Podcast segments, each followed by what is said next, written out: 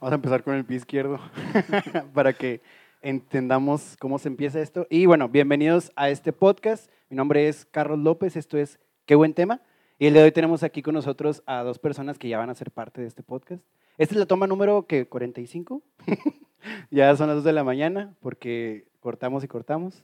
En fin, eh, amigo, preséntate. Hola, ¿cómo estás, Rosita? Este, soy Ricky aquí de nuevo.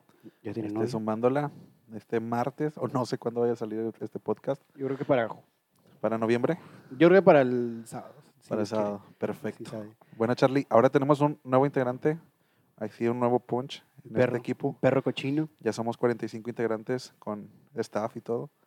Y Joel, ¿cómo estás? Muy bien, hermano. Aquí loqueando con ustedes. Eh, y pues mi nombre es Joel Hernández. Tengo 24 años y pues aquí vamos a estar cotorreándola con este par de locos.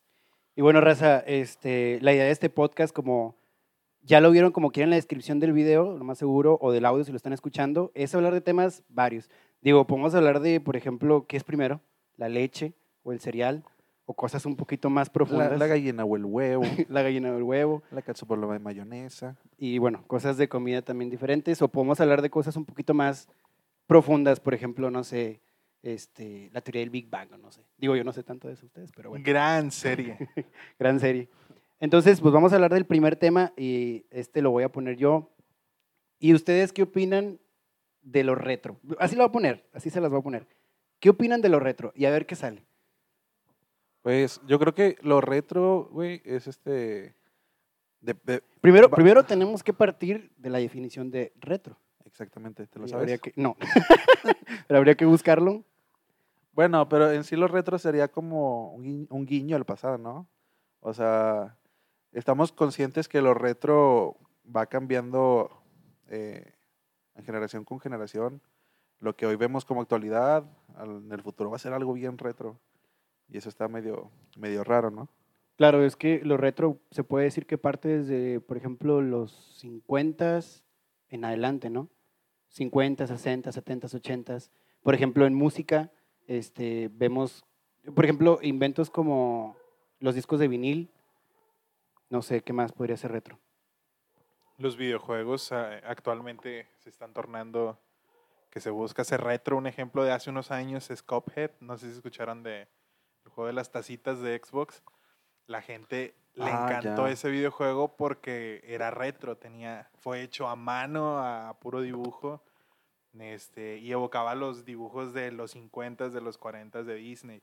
Otro ejemplo de lo retro actualmente puede ser la música, que actualmente la música, eh, les mencionaba hace un ratito antes de, de empezar el podcast, que ya tira versos, tira beats, tira cosas que son retro. Un ejemplo bien claro Es y bien famoso, a lo, a lo Blinding pasado, ¿no? Lights de The Weeknd. El ritmo, el beat es tan retro que la gente dijo, no manches, me recuerda tanto a mi época y fue un hitazo. Sí, es verdad. Hablando, o sea, ya de, por ejemplo, música más, eh, más de nuestra región, hubo una eh, canción de los Claxons, esta de, ay, ¿cómo se llama? La, de, la que hace referencia a este Cantinflas, ¿cómo se llama? La de, "Ah, yo estoy aquí. Sí, ya, ya ¿Cómo sé cuál, no sé cómo se llama. No me acuerdo, Sí, ya sé cuál. Pero esa hace referencia de que a música de ese tiempo con este Cantinflas, de hecho hacen referencia a Cantinflas. Y bueno, ya encontré la definición. eh, la definición de retro es que imita o evoca al gusto o a la moda de un tiempo pasado o anticuado. Yo creo que la palabra clave de todo esto es anticuado, güey. O sea, ¿sabes? O sea, si piensas en anticuado, debe ser retro. Por, por ejemplo, por poner un ejemplo, sacan estos este, dispositivos Walkman anteriormente. No sé si alguna vez tuvieron uno. Yo tuve uno cuando tenía mi tío un No. Walkman. Era, pero no era de, de cassette, sino era de disco. No funcionaba, pero a mí me gustaba mucho. Y bueno, se me perdió y se me rompió. No sé qué le pasó. Supongo que ahorita valdría, si funcionara, valdría mucho eso. Lo anticuado tiende ahorita actualmente a ser como, Tendencia. sí, tendencia. Inclusive a- llegan a costar mucho dinero. Como las máquinas de, ¿cómo se llaman estas máquinas que le picas a los botones? Como esta que tenemos aquí a un lado. Que a lo mejor no lo pueden ver, pero es una máquina de, Una de maquinita. maquinitas. Se llama Terminator. Terminator 2, Sí. Judgment Day. Oye, gran videojuego es que arcade. los retros, hasta en la vestimenta, no- bueno, yo no soy mucho de ese tipo de onda, pero... Para los que para los que no están viendo a Ricky, de hecho, actualmente está vestido con una playera blanca y lo que parece ser una imitación de cuero. Se los juro que se parece como, o sea, algo retro de, este, de Vaselina, o no sé cómo se llamaba esta película. Se parece a Tupac que fue a la escuela. Eh, parecería algo retro, pero la verdad es lo primero que encontré ahorita. Digo, es, es lo que hay. dije, a lo mejor está imitando. Sí, pero sí, yo supe que, o sea, que están usando, no sé, cosas como pantalones, ¿cómo se les llaman los que pesqueros y todo ese tipo de cosas? Y es lo que más te, lo más visible últimamente que puedes ver como retro. Es que, de hecho, hablando de, de cosas retro, normalmente sí se está haciendo tendencia a esto de, lo, de, las- de los artefactos retro o guiños retro, pero también están combinándolo con la tendencia de hoy en día. Por poner un ejemplo, eh, por ejemplo eso, la camisa de cuero, o sea, o la, bueno, la sudadera de cuero, la playera blanca, pero no usan pantalones entubados. En este caso usan pantalones así pegaditos al cuerpo, que es tendencia hoy en día. Los Y entubados se son vuelve, se vuelve una nueva cuerpo. combinación, una nueva tendencia. ¿Mande? Los entubados son pegaditos al cuerpo, A los entubados, entonces. ¿Cuáles son los que son así como, ah, de campana, no? de campana. Bueno, en ese, en ese tiempo lo, lo que era como la tendencia eran estos pantalones de campana. Sa- ¿Sabes qué para mí es? O sea, que dice retro y me acuerdo, no sé si por, por mercadotecnia o no lo sé, pero por ejemplo los envases de Pepsi o de Coca, de que es retro, o los tazos, en un momento los cata- catalogaron como algo de que es retro. Entonces, yo no sé, desde hace mucho adopté la palabra retro como algo que te recuerde a tu infancia o, o que veas en una época distinta a esta, ¿verdad? Claro. De hecho, pues eso es, eso es retro. Oye, ¿Ustedes no tienen tazos en sus casas o algo? Yo- no, yo no tengo una anécdota bien triste con unos tazos. A mi hermano y a mí nos encantaban cuando éramos muy jóvenes. Este, por jóvenes estoy hablando que era yo un huerquillo y mi hermano un adolescente. Y habíamos juntado toda la colección, absolutamente todos los tazos de Pokémon, de los tazos duros. No sé si se acuerdan que los Metálicos. primeros tazos de Pokémon. No, no, no. Antes de los metálicos eran puros de plástico. Sí, sí, sí. Y eran durísimos. De Eran- hecho, cuando salieron los metálicos, para voltearlos, mucha gente usaba como trampa los, Usarlos de Pokémon. usarlos de Pokémon de la generación anterior, que era Yoto y Kanto. Sí. Bueno, nosotros juntamos toda la colección. Un, un día a mi mamá se le hizo una gran idea tirarlos No. y le lloramos semanas a esos tazos. Así que no me hables de tazos ahorita. Fíjate, sí voy a hablar de tazos porque yo tengo otra anécdota, pero en este caso a mí no me los ganó, o sea, no me los tiró mi mamá, sino un morrillo. Yo, te- yo creo que tenía eh, así un chorro de tazos, no sé, por decir unos ciento y cacho. Yo estaba con mis tazos bien feliz y llegó un morro y me dice, eh, ¿qué onda unos tazos? Y ya ven que antes, si el- la otra persona no tenía tazos, le prestabas uno. Pues total, Qué me quitó- lógica. Me quitó todos los tazos, yo prestándole un tazo. O sea, le presté un tazo, se ganó uno, me regresó mi tazo y al final, de- después de 15 minutos, terminé perdiendo todos mis tazos. Yo nunca fui bueno con los tazos, pero era algo que me encantaba. Pero el, el Charlie llegaba con su. No sé si te acuerdas de los de Pokémon, mismos de Pokémon, pero a lo mejor después, que era una Pokébola y Sí, para guardaba guardar los los, tazos. portatazos. o que era como que un tubito de hecho, cilindro sí, amarillo había un tubito y amarillo. que los ibas metiendo, sí, que te los colgabas en el pantalón. Yo me sentía como tipo gángster en la escuela porque yo no jugaba tanto a los tazos. Me gustaba mucho jugar, claro, pero normalmente los cambiaba por cosas. Mi mamá era de la mesa directiva, es decir, la que vendía en la escuela y cambiaba dulces por tazos. Entonces yo me sentía el gangsta de los tazos porque Y ni los jugabas. Sí, ya tenía un, un montonal de tazos que les quitaba a los niños a cambio de dulces, a cambio de algo. Oye, ¿y ella era de la que vendía ahí en las cooperativas y todo eso? Sí. Bueno, y, y no, era de las señoras que les quitaba los tazos antes de echarle, que te abría las papitas, no sé si les No, ha pasado. no, no, mi mamá nunca fue así. Mi mamá fue honesta. Si había tazo doble, el tazo doble lo dejaba. Yo sí tenía un amigo que crema. llegaba con sus amiguitos cuando compraban las papitas y literalmente lo único que les pedía era que le diera sus tazos. Que llegaba, eh, eh, no quiero tus papas, dame tus tazos. Y ya coleccionaba tazos así. Oye, Charlie, pero mira, volviendo a lo retro, Ah, sí. eh, volviendo a lo retro, esto justo que acabamos de pasar es el sentimiento que causa algo retro. Sí. ¿Qué? La nostalgia. La La, nostalgia de traerte recuerdos de la infancia, de traerte recuerdos, ah, en mi época, de traerme recuerdos de hace unos años, porque incluso si tratamos de definir qué es retro ahorita, o sea, a partir de qué año entonces podemos contemplar retro. Porque estamos hablando de tazos que salieron o fueron famosos en los 2000, 2005, Es que 2006, lo, lo retro, lo 2007, retro 2008. sería de cada persona. O sea, por ejemplo, lo retro sería diferente para mis papás o para mi abuelita, como lo retro para nosotros. Por ejemplo, si yo, le, pre- si yo le digo a mi abuelita, oye, considera retro, por ejemplo, los ta- si- Es más, si le, si, le, si le dijera a mi abuelita, Oye, los tazos, te lo juro que ni sabría qué pedo con eso, Sí, sí, sí. ¿sabes? Y Sí, es, es que lo retro es como dice Joel, algo que te hace como sentir más viejo, de que, uy, ese Pero, pero por tiempo". ejemplo, yo no, yo no viví en estos tiempos, en esto de retro, por ejemplo, la música de los ochentas, y es un género que a mí, bueno, no es como tal un género, bueno, el rock, el rock es un género que me gusta mucho de ese tiempo. El rock de hoy en día no es algo que me guste mucho, pero Pero yo no conozco nada de rock.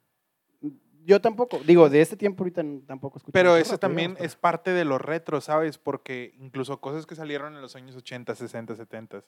Y te puedo nombrar miles de artistas que, que estuvieron pegando y que a nosotros los escuchamos en nuestra época y nos encantó. Entonces de ahí puedes decir, oye, para ti que es retro entonces, si eso fue mucho antes de tu época. Entonces, si yo tratara de definir lo retro o redefinir lo, lo retro, sería lo que a mí, en lo personal, me trae recuerdos de mi pasado. Claro. Por ejemplo, a mí de muy joven me gustaba muchísimo Michael Jackson.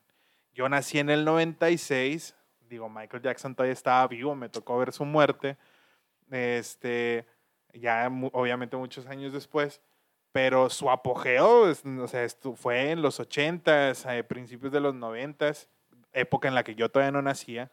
Cuando escucho a Michael Jackson en mi adolescencia, yo digo, no manches, este vato es un genio. Entonces, para mí, lo retro, actualmente a mis 24 años, es Michael Jackson. Es que está curioso porque, a mi punto de vista, Michael Jackson, o sea, abarcó muchas épocas de apogeo. Claro, Entonces- Chabelo, por ejemplo. Sí, sí, sí. O Chabelo sea, es retro. Michael Jackson, yo creo fue retro y seguirá siendo retro. Por ejemplo, no sé si aplique, pero a mí me dice retro y musicalmente, no sé, se me viene a la mente la canción de La camisa negra o Alex Intec. O sea, Pero no incluso es- en eso ha jugado lo retro el- la, el- la producción musical actualmente. En lo urbano incluso, donde uno puede decir, ah, es un género nuevo, ¿cómo puede jalar lo retro? Bueno, chécate las últimas canciones de, de reggaetón o de música urbana o de pop urbano y mencionan frases de canciones que pegaron en su momento. Sí, hacen, hacen guiños a, a canciones anteriores. Ahorita no tengo a la mano las canciones que, por ejemplo, hacen guiños a eso. O, en- o también en el, en el, ¿cómo se dice? En el tono, no sé cómo se dice. En, el, en la base se escucha una canción que ya, que ya hemos escuchado. Mira, un ejemplo bien claro, te- es- este sí me acuerdo mucho, la canción de Angel de Shaggy. Ah, sí, sí. Esa, esa, Le hicieron una canción hace, hace unos años, este Ah. Anuel con Carol G, no recuerdo quién más. Mi mujer me estaba llamando. Cierto. díganme una cosa, pero esa canción mm, no suena en un gran Auto o algo así, o en un videojuego, porque yo siento que lo escuché en un videojuego. No, es una canción muy antigua, pero Sí, la no verdad fue Charlie. buenísima, Ah, fue buenísima.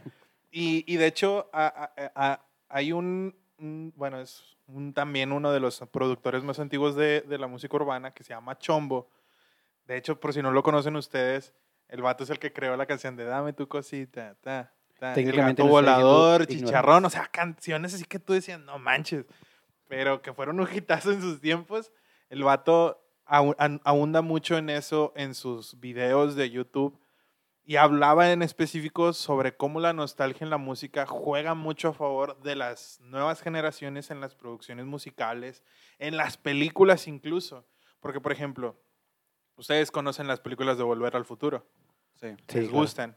Me encantan. clásicos. A Soy mí en lo personal puedo ver la, la trilogía 20 mil veces y no me canso. O sea, son películas que, que me fascina ver. En Mi pobre angelito, así.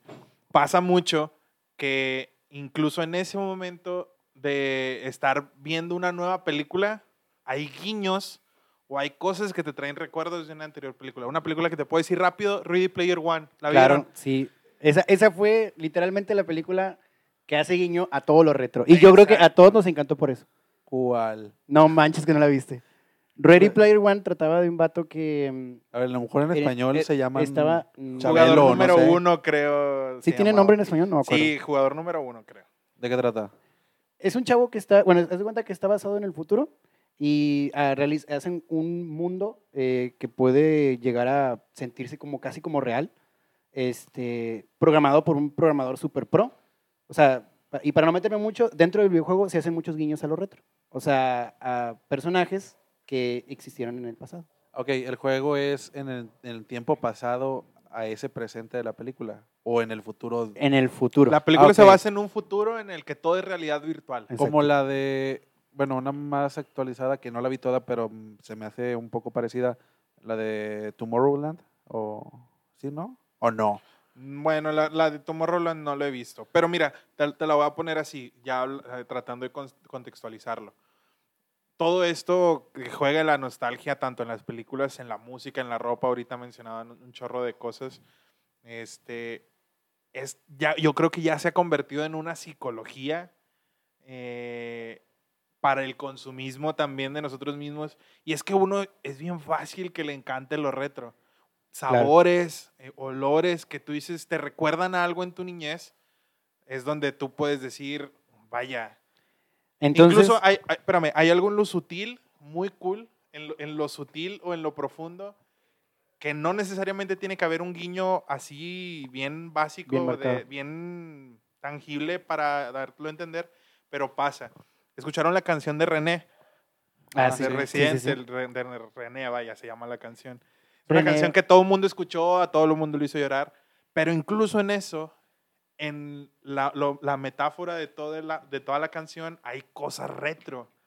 Porque él ahondando en su pasado hace que uno ahonde en su pasado. De hecho, eh, la música, tú sabes un poquito más de música, pero tengo entendido que hacer estas eh, notas como con eco hacen que uno sienta que está regresando al pasado. Lo, lo hemos escuchado en otras cosas, ¿no? El ting, ting, se siente como que alguien se está regresando al pasado y ya habla, este, ya al momento de, de estar haciendo su pista, este, su, no sé cómo se dice, su canción, ya se sabe que está hablando del pasado.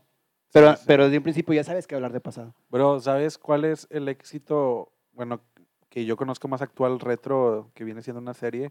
WandaVision. ¡Wow! Sí, hermano, los primeros capítulos Claro. Guiñazo a lo retro. Yo Y- creo y que- ¿sabes? Es que, pero no nada más WandaVision, vámonos un poquito más atrás. Todas las series que utilizan el estilo retro son tendencia. Por ejemplo, Malcolm. Malcolm, pero es que Malcolm ya está ya Ya, pasado. se considera retro. Sí, Ahorita Malcolm ya yo puedo retro. ver un capítulo y me trae No, pero- recuerdos de mi niñez. Una serie actual es esta, la de Stranger Things, que está basada en ese tiempo y cómo tuvo su auge en Netflix. ¿Me explico? Sí. O también está eh, la de 13 Reasons Why. Utilizaban, un, utilizaban los cassettes este, para escuchar las, las notas de esta, de esta chava. Y eso hizo que tuviera mucha, mucha auge, Mucha audiencia. mucha audiencia. Entonces, en resumen, para los mercadólogos, lo más importante es eh, atacar a la audiencia en su, ¿cómo se dice? En su En su nostalgia. nostalgia. Que años antes lo que hacían eran películas y series al futuro. No sé si, si con- con- con- eh, concuerdamos. Claro. Pero ahora es más a lo retro, o sea, como que son distintos momentos, no sé si sea mercadotecnia dentro de películas, música, no sé, pero les está funcionando bien. cañón. Yo creo que- que, son las épocas, ¿no? En cómo en aquel tiempo hubo, bueno, si se fijan, la el avance de la tecnología ha ido como en un auge exponencial, es decir, eh, hace 10 años teníamos una tecnología muy diferente a la que tenemos hoy. De los años 50 a los 60 quizá no hubo una variación tan grande de tecnología como ya la hay en este tiempo. Entonces, es- está muy, muy chido lo que dice Ricky porque cuando en aquellos tiempos, las personas de aquellos tiempos querían ver más al futuro y cómo ahora uno que ya está en ese futuro quiere ver más al pasado. Y de hecho, si ahorita tú te pones a ver, por ejemplo, en YouTube, tú pones los nuevos inventos de ahora, este, y hay unos inventos que se van a eso, por ejemplo, anteriormente se hacía como una teoría hacia, lo, hacia el futuro, y eran sus diseños, y se veían como nuevos, ¿no? Se veían diferentes, y eso era tendencia. Hoy en día, si tú ves lo nuevo, se te hace como amorfo, raro, no sé, a mí no me gusta en lo personal, carros que se diseñan nuevos como se ven, o sea, a futuro, a mí en lo personal no me gustan. Prefiero, no sé, algo más... más Ahora que lo menciones en cuanto a diseño, ¿alcanzaron a ver el, el teléfono, el celular que sacó Motorola? ¿Cuál? Que fue un guiñazo al Motorola de tapita. Ah, sí, sí, sí, sí. Está bien caro, claro, el de, el de actual, pero tuvo mucha demanda y fue también un golpazo al mercado retro, al mercado nostálgico. Como lo retro también del- de lo que fue el aparato, no me acuerdo cuál- cómo se llamaba, el Sony Ericsson, el que El el- Ericsson. subías y bajaba Y también creo que Nokia sacó muchos parecidos que sí fueron bien retro y estaban muy chidos. Como Apple también, conforme van pasando los años, siempre saca una versión que te recuerda a lo retro, como el iPhone SE. Sí. Este, wow, es, es ahondar en toda una psicología de la mercadotecnia que, que quizá el- ya va a llegar a un punto en el que va a cansar, como todo. Sí, va a ser, se va a saturar eso. Entonces estaría cool mirar al futuro cuál va a ser el mercado, si vamos a volver a tratar de ver el futuro o si vamos a tratar de regresar otra vez al pasado. Y es que está, bueno, por ejemplo, si hiciera, pues, menciona una película que está basada como en el futuro, esta película de Marvel que se llama la de, ay, ¿cómo se llama? ¿De qué trata? Es de este Quicksilver. De superhéroes. No, es Quicksilver. Wow. No creo cómo se llama. Es de este vato que está en el espacio. Siempre se me olvida que está esta Gamora. Ah, Guardianes de la Galaxia. Guardianes de la Galaxia. Ahí no que siempre Ah, tiene, sí. tiene un, un Walkman. Sí, y de sí, hecho todas sus, sus canciones son, son retro. De hecho, sí, es, es cierto, es cierto. Entonces, Todo el ¿está basado en el soundtrack de futuro? Guardianes de la Galaxia. Está basado en el futuro, pero haciendo guiños al pasado. Bro, pues es que simplemente con las bandas sonoras de las películas, o sea, todos los éxitos de las películas, de las canciones, son retros. O ¿Y sea, será, o sea, será acaso que en el futuro, o sea, en las películas de futuro, vayan a hacer guiños a canciones de hoy en día? ¿Será? Imagínate Trek con canciones de fondo de Anuel. Uy. Oye, ahora que hablas de Shrek, o sea, yo creo que ya se ha tardado la, la industria en sacar algo de Shrek, porque ¿cuántos de nosotros no vemos Shrek? De que no tenemos nada que ver en Netflix y vemos Shrek y lo pones porque es Shrek. Es que fíjate Bro, que... ¿no viste la última película? No, es que la- Shrek para siempre. Muere Trek. No. No, lo que pasa es que cuando la industria sacó la última película de Shrek fue, bueno, la cagaron, pero allá en Estados Unidos y el audio latino, el doblaje latino Sí. hizo que tuviera su, Es que hasta donde yo sé, Trek ha tenido más éxito en el doblaje En el latino doblaje que latino. en su versión Sí, en toda original. Latinoamérica, claro. Sí, sí, sí. O sea, y yo creo que eso mucho se le acredita a Eugenio Derbez. o Sí, sea, de hecho sí supieron que se va a cancelar el, el doblaje aquí en México. Ah, bueno, yo, yo, yo estuve viendo, ah, porque veo muchos TikToks. y, y vi a El TikTok de este Lalo Garza. Lalo Garza, Ey. así es, de que dice que eso siempre ha existido, pero como que dicen él. Sí, las empresas tienen un, ¿cómo se dice? Cuando, un amparo para que ellos puedan exponer el doblaje en las películas. Lo que ahora sí tiene, que- es ley, es que aunque haya doblaje, tiene que traer subtítulos. Es, mi pregunta es, ¿ustedes están de acuerdo en que debería tener, o sea, en que las películas se deberían escuchar en su audio original?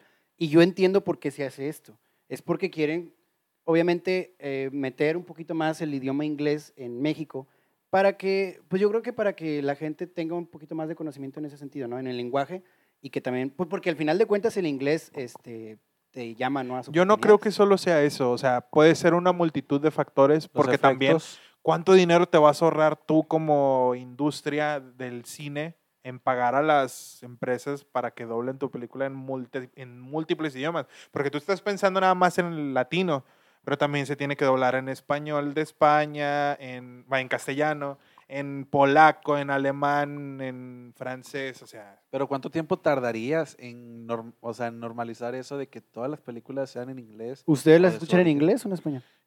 Yo lo- no. yo en lo personal depende.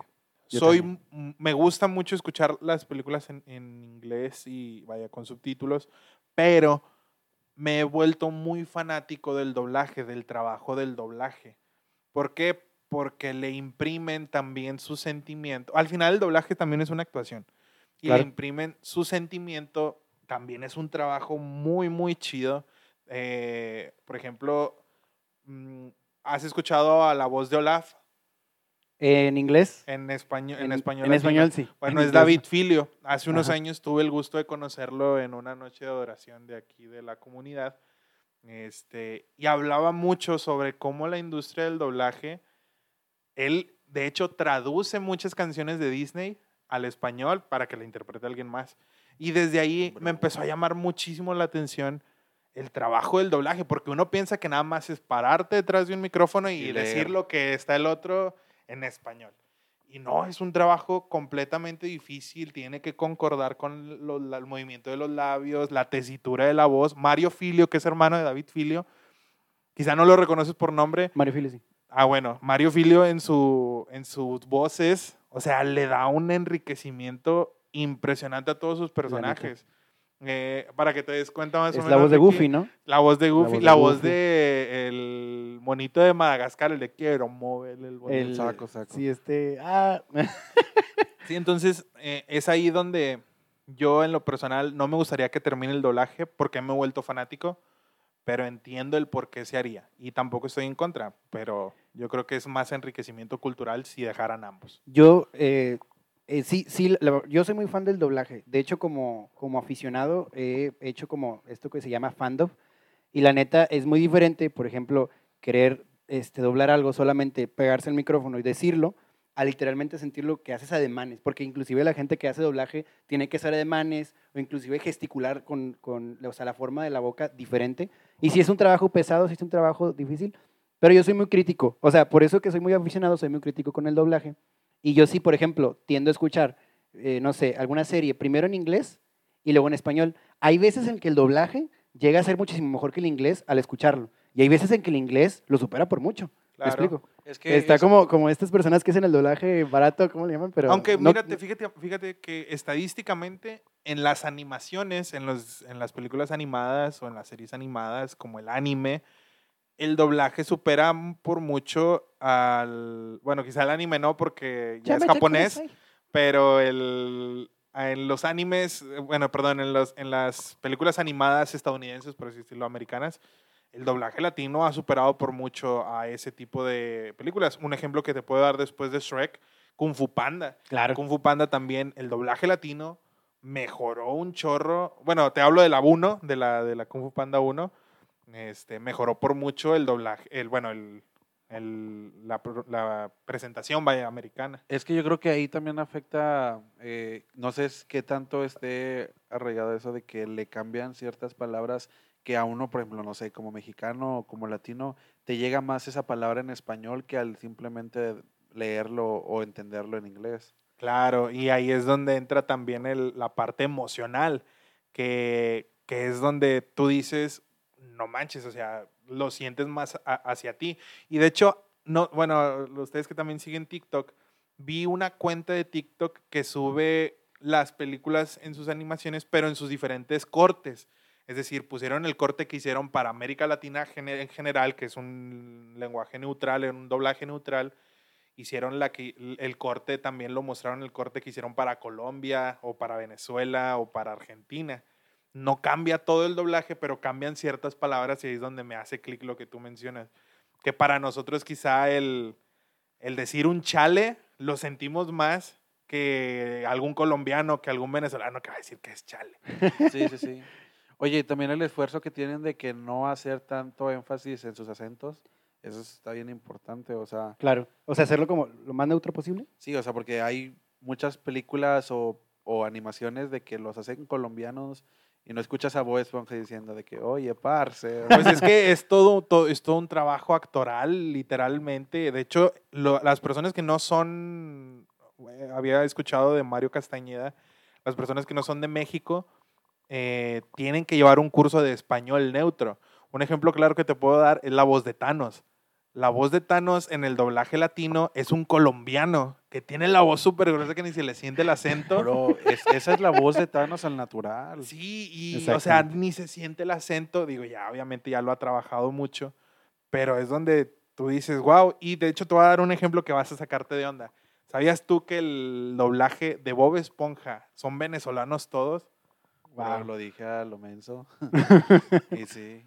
Y todos son venezolanos y en casi ningún momento, hay momentos en que sí se le puede llegar a sentir con un poquito el acento. Es que Pero- si, si no me dices, te lo juro que no me entero. O sea, Yo todo, pensé que eran mexicanos. Yo y- también. Y, todos ellos llevaron un, un curso o una, una materia, por así decirlo, de español neutro. Pero yo de morro pensaba que en cada ciudad hacían un doblaje. O sea, de que uno en Monterrey y otro en, allá en Ciudad de Estaría interesante, ¿sabes? De hecho, el- la industria del doblaje está muy monopolizada entre México y Venezuela. Son las industrias más grandes del doblaje en español. Es que ahí también, por ejemplo, no sé si has visto de que el doblaje de Chile, por ejemplo, con Dragon Ball, de que no es Kamehameha, es... El doblaje de Onda España, Onda así, ¿no? Vital. Sí, onda vital. O- Ay, no. ¿Es de España o, o es de España, es de España, porque de en España. Chile, en toda Latinoamérica es la es Mario Castañeda el ¿Y ¿Por qué, por qué hay tanto esta riña entre el doblaje español con todo el doblaje latino? Porque literalmente es una riña. Pues es que para nosotros el acento de, de un español, oye, tío. Y los pues, españoles no son latinos, o sea, no. son de Europa. Sí es diferente como quieras. Sí, sí, sí. Claro, y es- a ellos se les haría muy raro escuchar un español neutro o un español latino. Y he visto, como quiera, he visto videos de españoles como eh, viendo el- Reaccionando. el- sí, versionando el- entre el audio, entre el doblaje, doblaje latino O los, y o el los doblaje títulos. español. Y han preferido a veces el latino El también. latino, y claro, y uno nunca va a poder preferir el, el- el doblaje castellano porque que- no le da sentido a es- uno en la es que en tú la me voz. has querido desde hace mucho tiempo. Es como la- las, No. flip- las flipantes aventuras del Quizá- burro Quizá, y el hombre verde. quizá últimamente ha jugado mucho a favor la globalización en las plataformas de streaming. Te puedo dar un ejemplo muy claro de cómo nos estamos acostumbrando ya cada vez más al, al español castellano. Mm, Chécate en Netflix las series de Elite, la serie de Casa de Papel. Y- Son y- series y- y que tienen, no, no, no los doblaron en latino y a la gente, a un chorro de gente le gusta. A mí no me gusta mucho, pero a muchísima gente le encanta. Sí, es verdad. A muchísima gente me, le gusta y me crees que a mí no me gusta porque es, la- porque es este español. No es por nada, pero bueno, yo tengo un trauma porque no sé si ustedes compararon estas películas pirata de disco literalmente quemado. Este, que aparte de que el audio estaba pésimo, sonaba en español España. Que buscabas el estreno. Terrible. O que a mí me pasaba que cuando buscaba el estreno en, no sé, en Cuevana 2, de que Te salía, en español. te salía en español. sí. O sea, a ti, no, así no, a ti no te gusta por La Casa de Papel ni Elite porque está en español castellano. sí, la verdad. Bueno, gente, acabamos de ver a Charlie, que es nacionalista, lo acaba de decir en este podcast. Nada, No, yo, yo, por ejemplo, yo soy fan de muchos españoles y a mí me gusta mucho el, el acento español, en, por ejemplo, en youtubers. Me El encanta. español mexicano, es mi favorito. No, ah, el- claro, Rubios, Aur- Auronplay. Sí, a mí me encanta mucho Ibai. escuchar españoles hablando, por ejemplo, en YouTube. Eso me encanta muchísimo. Pero mi español favorito es el señor Willinger Girl. ¡Oh, señor Willing Gargle! ¿Cómo está? Oh, también donde está la industria, donde se está también globalizando el español castellano en el freestyle, bro. Los mayores exponentes de freestyle o de rap, eh, vaya, que escuchamos aquí en Latinoamérica, son españoles. Yo, Pues es que de ahí de nació, joven, según yo, lo del rap. pues yo de joven escuchaba a Casey, escuchaba a Nach, escuchaba a Choyin y me gustaba, incluso aunque en muchas palabras quizá no las llegaba a entender o el acento era difícil de entender, me gustaba pues el, el rhythm que traían. Porta. Bro, me- Porta, me- me- bro. Porta. ¿Me creerás que el único rapero español que yo conozco y que he escuchado es Porta? Yo O sea, también. Yo, yo no soy, Yo no soy fan del, yo no soy fan del rap. De, nunca he escuchado a Nash ni KCO. Ni Yo, nada. yo tengo una te pregunta con el doblaje. ¿Qué es este doblaje que, que acabamos de hablar? De eso, del señor Willing Gargle. Cuando suena de que, oh, era una ballena muy grande. ¿Qué, qué, qué, qué, qué español es ese? O sea, Había escuchado, creo que también de Lalo, de Lalo Garza, que lo, en aquellos tiempos se hacía mucho. No es que fuera un trabajo malo, obviamente no tenía la calidad No. que tiene ahora, pero lo, lo hacían mucho para tratar de encajar una sola palabra en, toda, lados. en todo el continente y en todos Pero- los países latinos. El problema, obviamente, es que en aquel tiempo no había presupuesto quizá para hacer los cortes para cada país o así. claro. Pero, o sea, bueno, lejos de las palabras que eran como español neutro, es esa, o sea, el, oh, es que tengo muchas ganas de salir allá. Pero ¿por qué hacen eso? O sea, Oye, no entiendo. viejo, ¿Será que todavía, ¿será que todavía hoy en día se sigue utilizando ese doblaje? Es que yo creo que Sí, Retro. ¡Ah! es retro y sí, sí. ¿Sabes dónde lo Sí. ves? Prende tu televisión a las 2 de la mañana y pon cualquier canal que ya haya perdido la señal, vaya, que ya esté pasando anuncios CBC acá. Bro, bien crazy. No por nada, no, pon tu televisión a las 2 de la tarde un domingo. pero, ¿sabes? No por nada, las cuentas de TikTok de gente que está haciendo ese doblaje, eh, vamos a decirlo entre comillas, español barato, están siendo cuentas muy, muy fuertes, Sí. la verdad. Entonces, es, es volviendo al, al tema principal, ¿no? Es retro y es como nostálgico, como quiera. Sí, sí, Yo, sí. yo recuerdo que lo veía en Discovery Channel o en Discovery Home and Health.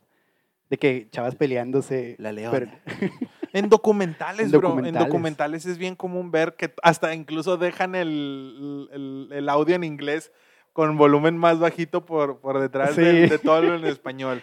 No, en aquel entonces esos negros fuimos a ver a tal. Y, ahí atrás el inglés. Oh, that motherfucker.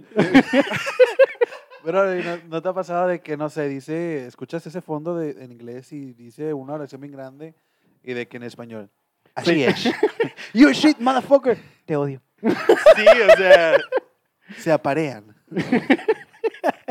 El macho, el macho emperador. Acaba el documental de pingüinos. Es todo un tema el, el doblaje. Y la verdad es que hay muy, muy grandes doblajes que en lo personal ya se vuelven nostálgicos escucharlos. Por ejemplo, Skipper, Vato. el Rey Julien. vol- vol- vuelvo ya me acordé, Ya Rey sé Julien. que lo menciono mucho, pero Mario Castañeda, vato. Mario Castañeda es uno de los O sea, yo cierro los ojos y no solo escucho a Goku, escucho a Bruce Willis, al vato de Los Años Maravillosos. O sea, la voz de Jim Carrey en varias veces. O sea, Sí.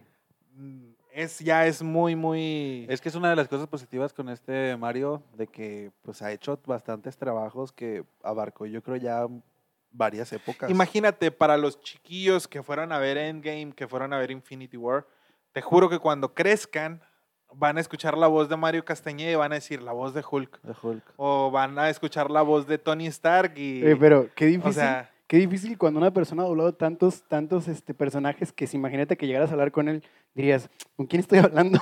Bueno, es que hay, yo creo que, por ejemplo, en Mario Castañeda, sus voces no cambian tanto. Pero, por ejemplo, este chavo, no sé, tiene un nombre bien complicado, pero es el que hace a Toreto, a Tony Stark, Y a Rico. O sea, hace voces muy distintas. Y dices, bro, o sea. pasa mucho con los niños, ¿sabes? Y un ejemplo muy claro, el vato últimamente es muy polémico, pero Memo Aponte. Sí. Él, su doblaje, su primer doblaje, según que yo sepa, fue Nemo. Sí, Este, y conforme fue creciendo, lo fueron rumbando en muchos papeles porque pues, su voz obviamente se fue haciendo más, más grave. volátil. O sea, ya era difícil que encajara en el estereotipo que ellos buscaban. También la voz de Phineas, pero pues ya más grande. Eh, Ferb, ¿qué vamos a hacer hoy? Bro, ¿jamás has pensado hacer doblaje? Me encanta el doblaje, pero no sé. Sí, es como un de hecho, para la gente que no que nos está escuchando, Charlie y yo casi siempre tenemos una rutina que es la escena de Shrek y Burro de que Burro, piensa en lo más triste que te haya pasado en la vida de acá el mister. Uy, ¿por dónde empiezo? Uy, ¿por, ¿por dónde empiezo? Pero fíjate que cuando, eh, les, voy a, les voy a contar anécdota, cuando él, él siempre, bueno, esto siempre pasa por WhatsApp, él siempre manda una nota diciendo la parte de Shrek esperando que yo diga la mía. El problema es que yo todavía no me aprendo esa línea, entonces siempre tengo que leerla, o sea, tengo que ir a mi computadora, a- a- abrir una, una nota que ya tengo guardada de este burro y leerla para poder decirla porque todavía no me aprendo la línea de este burro.